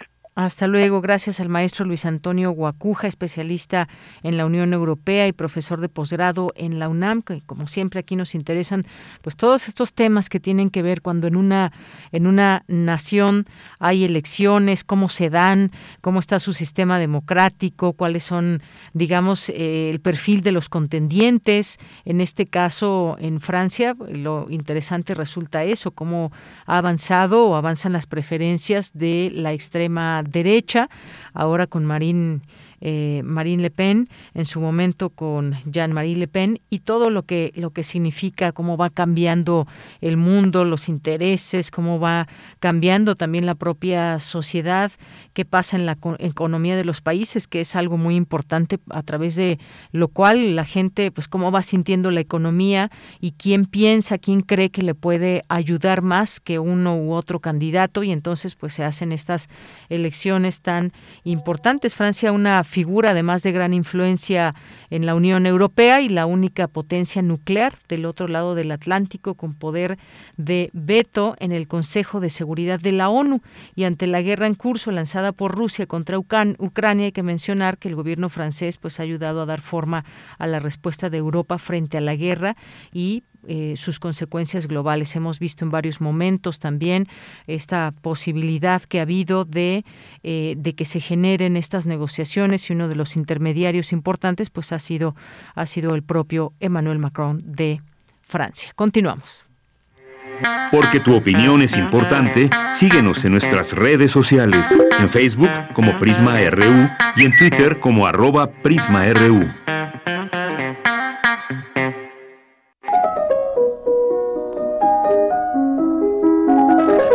Cartografía RU con Otto Cázares. Bien, pues recibimos en este espacio como cada lunes y esta semana no es la excepción, estamos ya en esta Semana Santa, pero Otto Cázares hace su aparición aquí en este espacio. ¿Cómo estás, Otto? Buenas tardes. Estoy encantado de escucharte, Bellanira querida, y de saludar a quienes nos escuchan este lunes. Bellanira tiene 61 años, el 11 de abril de 1961, que comenzó el juicio de Adolf Eichmann en Jerusalén. Y precisamente alrededor de este juicio haré algunas reflexiones sobre conceptos como la banalidad del mal de Hannah Arendt y de la ética del mal de Stanisław Lem, eh, conceptos que me parecen más vigentes que nunca y sobre estos conceptos, entre otros pensamientos remolineantes, eh, será mi cartografía de hoy y espero que puedan resultarles de interés. Como es bien sabido, pero es mi deber y es mi gusto recordarles a ustedes en los detalles, Adolf Eichmann formó parte de la alta jerarquía en la CSS, siendo jefe de la subsección hebrea del organismo de seguridad del Tercer Reich un puesto desde el cual Adolf Eichmann administró la movilización y deportación de millones de personas desde un escritorio. Y desde ahí ordenó la muerte de 8 millones de personas. Al finalizar la guerra, Eichmann escapó librándose de las sentencias del proceso de Nuremberg, que el primero de octubre de 1946 a través de un tribunal militar internacional, ordenó la muerte por horca a Göring, que se suicidó antes de que esto ocurriera, a Hess, a von Ribbentrop, a Keitel, entre otros. Albert Speer, el arquitecto, por ejemplo, se lo envió 20 años a prisión. En fin, en una auténtica trama de espionaje y contraespionaje que sería muy complejo de narrar aquí, Adolf Eichmann fue descubierto en Argentina. Fue descubierto por un hombre ciego. Eichmann se hacía llamar Ricardo Clement en un barrio de Buenos Aires donde hacía trabajos, primero en un taller mecánico, antes de emplearse en una compañía de jugos y después se empleó como director eh, de agencia de Mercedes-Benz.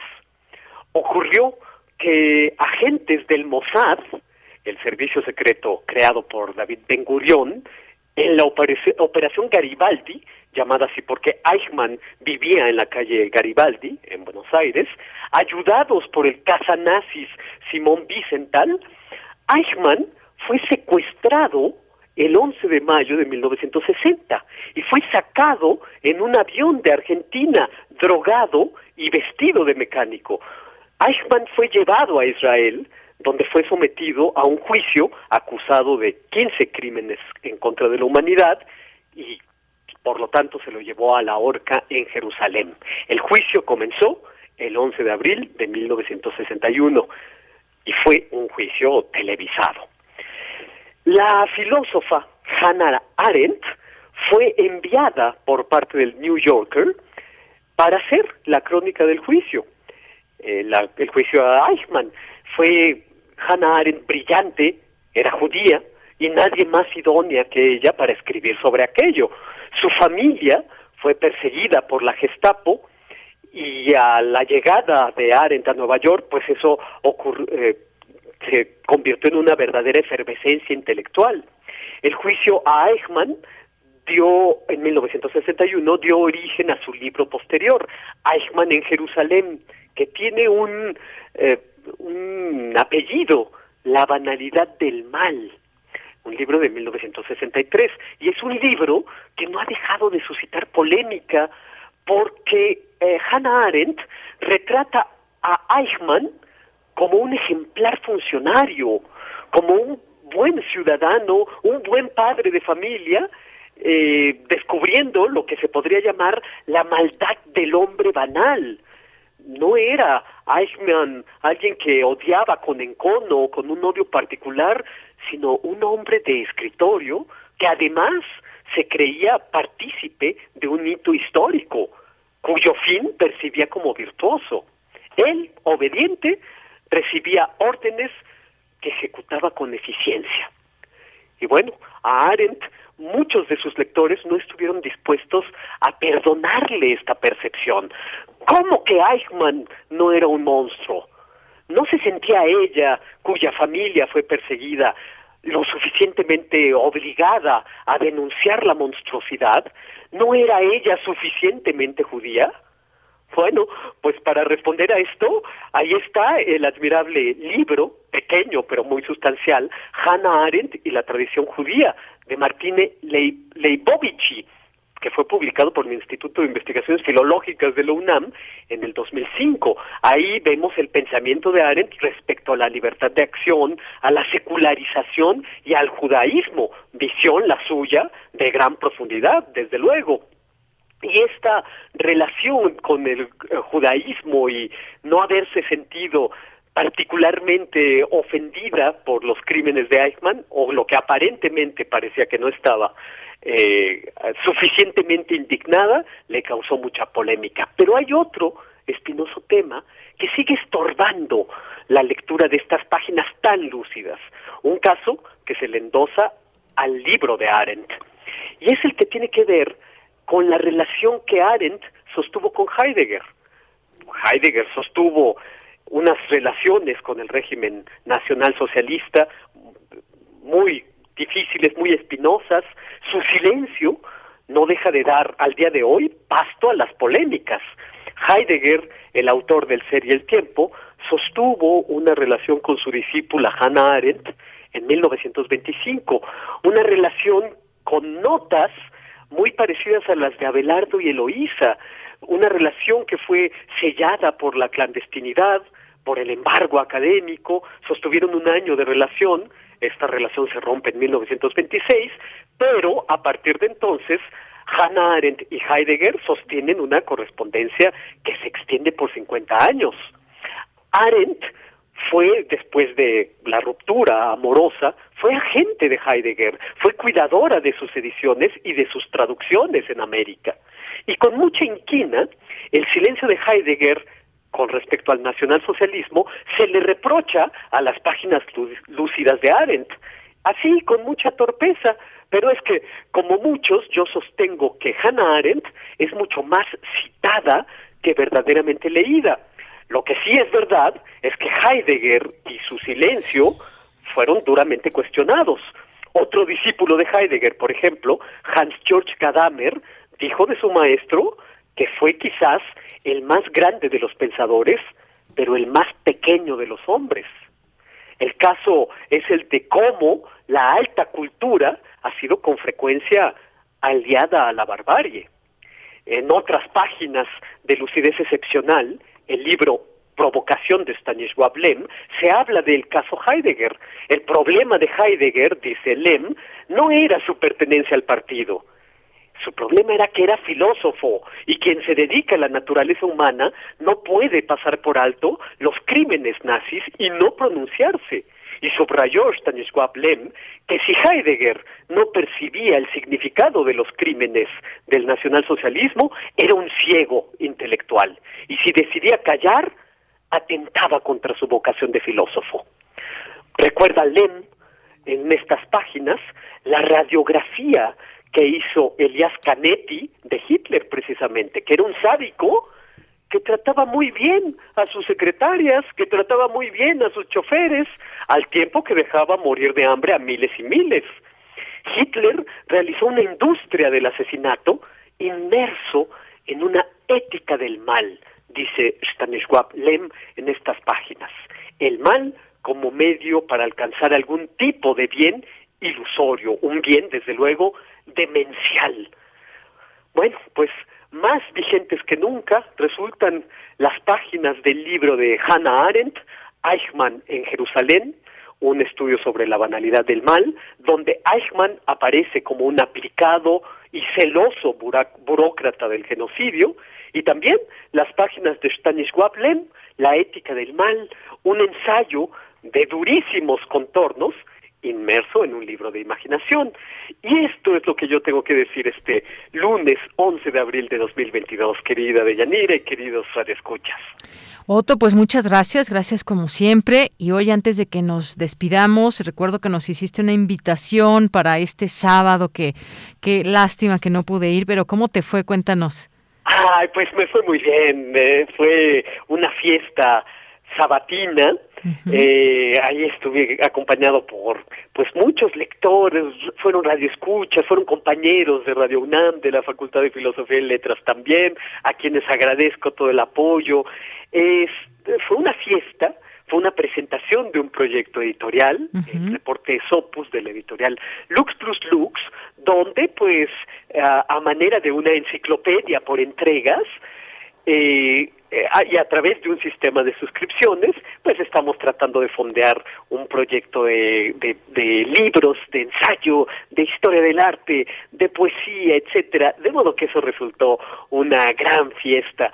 Temas como el de hoy, por ejemplo, eh, Hannah Arendt, Heidegger, la relación que la los filósofos sostienen con su tiempo, son temas de los que hablamos en esta enciclopedia por entregas de nombre Reportes Opus. Así que bueno, si algunos de los que nos escuchan quiere conocer un poco más de este eh, proyecto, pues le ruego que eh, nos visite en nuestras eh, redes sociales, arroba luxpluslux.com, no, eso es la página de internet, perdón, luxpluslux.com, esa es nuestra página y ahí pueden enterarse de qué va este proyecto, pero también en nuestras redes sociales, Twitter y, e Instagram, bueno, también en Facebook, eh, arroba luxpluslux. Ojalá se den una vuelta y nos visiten y nos dejen ahí una un, un like o algo, algún comentario que nos dé cuenta de que nos acompañan y que eh, se han eh, internado en esta propuesta. Oye, pues qué bueno que fuiste muy bien acompañado y que nos compartas también de este proyecto Luz Trux Lux. Muchísimas. Claro sí, le seguiré compartiendo algunas uh, andanzas y algunas invitaciones al respecto. Claro que sí. Muchísimas gracias, Otto. Te mando un abrazote. Un abrazo gigantesco. Gracias, Deyanira, y también gracias a los radioescuchas. Gracias y hasta luego. Continuamos. Adiós. Cultura RU. Bien, nos vamos ahora a Cultura con Tamara Quiroz.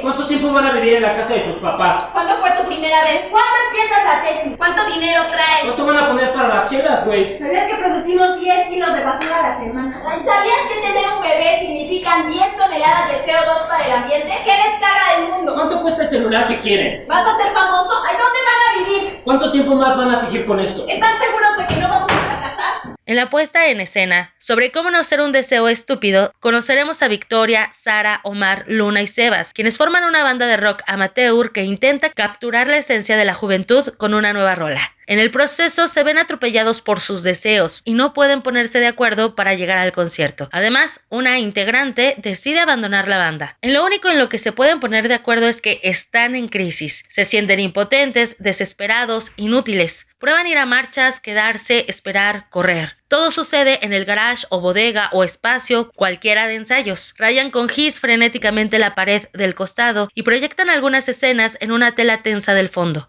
El hilo, más que una historia, es una anécdota. La banda de rock tiene que tocar sobre todas las cosas y ser original o al menos sonar bien. Y en el Inter nos llenamos de datos sobre violencia, discriminación y género. En un convivio franco, directo y participativo, el público se volverá cómplice de la banda a través de la pregunta ¿Cuál es mi ser joven? Sobre cómo no ser un deseo estúpido se presenta los lunes y martes en el Teatro El Granero del Centro Cultural del Bosque. Conversamos con Simón Franco, el director de esta obra. Sobre cómo no ser un deseo estúpido es una obra que venimos trabajando desde 2018-2019 tuvimos nuestras primeras temporadas. Justamente ganamos el Festival Internacional de Teatro Universitario de la UNAM en el 2020 y pues nada, el futuro era muy prometedor en ese momento para la compañía Sauria, que es el colectivo que la hace. Y luego vino la pandemia, tuvimos que alejarnos de los escenarios y de la ciudad durante un rato. Tuvimos una gira nacional en ese Inter y pues ahorita es como nuestro regreso a la Ciudad de México, estamos muy emocionadas por eso y pues la obra es producto de un proceso de creación colectiva, un laboratorio escénico, donde pues eso, ¿no? Como colectivo queríamos hablar de, de lo que nos dolía en ese momento, de lo que nos tocaba, pero pues cada quien quería hablar de temas distintos, no podíamos ponernos de acuerdo y al final encontramos como en el tema de la juventud como un molde para hablar de pues de eso, ¿no? Como de este momento, de esta época y de todo lo que nos atraviesa este al ser jóvenes en este país, ¿no? De violencia y precariedad, pero también, ¿no? Como con otras cosas muy locas, ¿no? Entonces, bueno, un poco la obra intenta atravesar todos esos temas, no con la intención de dar un discurso sobre qué es la juventud, sino más bien un poco intentando que la juventud del público de las y los espectadores acontezca durante la obra, ¿no? Es una obra que de alguna manera como que las espectadoras y los espectadores activan la obra, ¿no? Activan la pieza. Platícanos de la compañía Sauria, cómo surge y bueno, también cuánto tiempo llevan en, en este andar teatral. Sí, pues nosotros eh, realmente la mayoría somos este egresadas del Colegio de Literatura Dramática y Teatro de la UNAM pero pues también hay gente de este ingeniería en sonido, hay gente de danza, este de cine, ¿no? Digamos que hay de varias disciplinas y eh, primer momento en el que nos juntamos fue en 2016 para hacer Litoral de Washti que era una obra de otro autor, un autor libanés, y digamos que eso quedó muy como en un contexto como escolar, ¿no? Y ya sobre cómo no son de ese estúpido es como nuestra primera obra que parte más de una poética propia, de un discurso propio y que empieza como a tener más proyección profesional, por así decirlo. Y nosotros en este camino, ¿no? De, de, de hacer teatro, fuimos forjando como una amistad muy intensa, ¿no? Y de pronto nos dimos cuenta que la compañía Sauria para nosotras era más que un grupo que hace obras de teatro, pues era como un espacio para construir comunidad, ¿no? Como para hacer simulacros de otras formas de relacionarnos posibles, ¿no? Y que el teatro era una excusa para eso, ¿no? Entonces la compañía Sauria ahorita, este, no fue así en sus inicios tal vez, pero ahorita la pensamos más como un espacio de, pues sí, de comunidad, ¿no?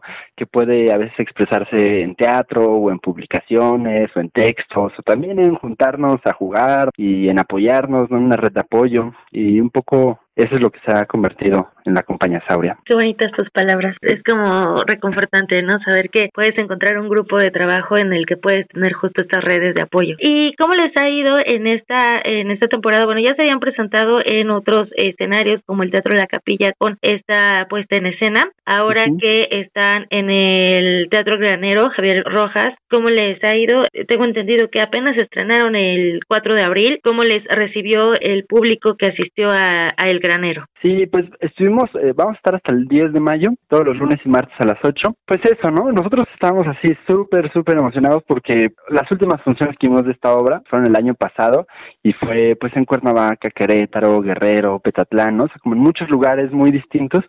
Y esta obra también nos dimos cuenta en esa gira que es una obra pues en cierta medida muy chilanga, ¿no? O sea, como que sí habla mucho de el ser joven en esta ciudad, en esta catástrofe, en la gente, ¿no? Entonces como que también conectamos con juventudes de otros lugares, pero sí nos dimos cuenta como lo arraigado que estaba este lugar. Entonces para nosotros volver a la Ciudad de México a dar funciones, pues es como muy significativo porque creemos que es donde más conecta la obra, ¿no? Y pues de cómo nos ha ido, pues ha sido muy loco porque nunca habíamos estado en un teatro como tan profesional, con tanto equipo técnico de difusión, ¿no? Como atrás de nosotros y eso ha sido muy reconfortante y el estreno fue muy emotivo, pues el estreno fueron muchas amigas y amigos que no veíamos hace tiempo y fue una función realmente muy emotiva y la segunda función también fue muy linda, nos hubiera gustado que hubiera más personas, no estuvo tan tan abarrotado como en el día del estreno, pero bueno, pues ahí estamos trabajando poco a poco, ¿no? Queremos que puedan ir las más posibles a ver esta obra y pues eso también como que nosotros siempre eh, las funciones son como una oportunidad como para conocer nuevas personas, ¿no? Como para encontrar nuevas redes, ¿no? O sea, ya nos ha pasado, por ejemplo, el que ahorita es nuestro ingeniero de audio, en algún momento fue alguien que fue a ver la obra y le gustó mucho y de pronto pues eso empezó a colaborar con nosotros y ahora es el que nos ayuda con todo el tema del audio. Ah, qué genial. Pues sí, de hecho, eh, ahora esto que mencionas, ¿no? Comúnmente siempre el estreno eh, va a la prensa o igual los amigos, los invitados especiales, igual para cuando cierra la, la función y pues eh, creo que este es un llamado, ¿no? Para la gente que nos escucha a que acuda a este encuentro en el teatro que además pues nos permite eh, sentirnos vivos, ¿no? Pues es, es un arte vivo y además creo que también, como bien lo dice, seguir conociéndonos y nunca se sabe a quién te puedas encontrar en el camino. y esto también está interesante.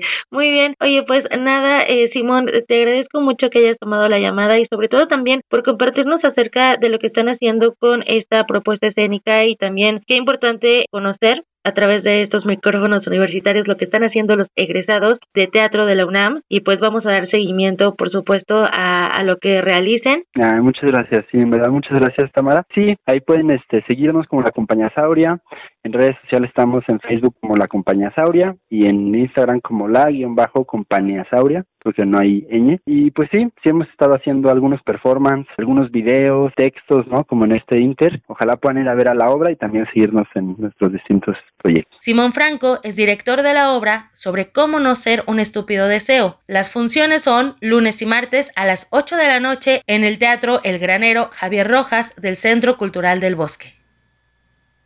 Bien, pues muchas gracias y ya casi nos despedimos, pero hoy nos va a dar tiempo de despedirnos con un poquito de música. Estábamos pensando a ver cómo qué música les gustaría, ya que hoy no es día de complacencias, pues nos toca a nosotros elegir. Entonces, pues elegimos un poco esta canción eh, de Triciclo, Triciclo Circus Band, que ha, es, es un grupo que ha estado aquí en la sala Julián Carrillo, un grupo que hemos tenido también como invitado aquí en este programa y pues nos gusta mucho su música y esta canción se llama Adiós, adiós y es con la que nos vamos a despedir el día de hoy. Por lo pronto, pues muchas gracias por estar con nosotros siguiendo esta transmisión en vivo de Prisma RU, parte de la programación de Radio UNAM. Muchas personas estarán de vacaciones, pero también muchas otras se siguen disfrutando con nosotros de esta música.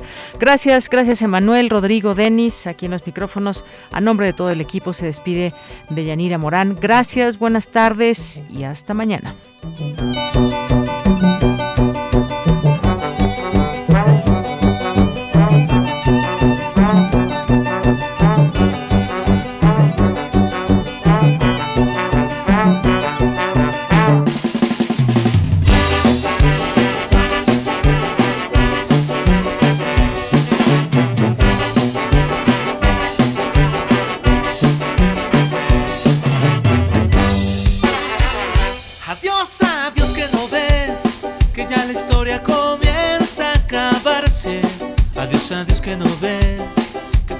Sonrisa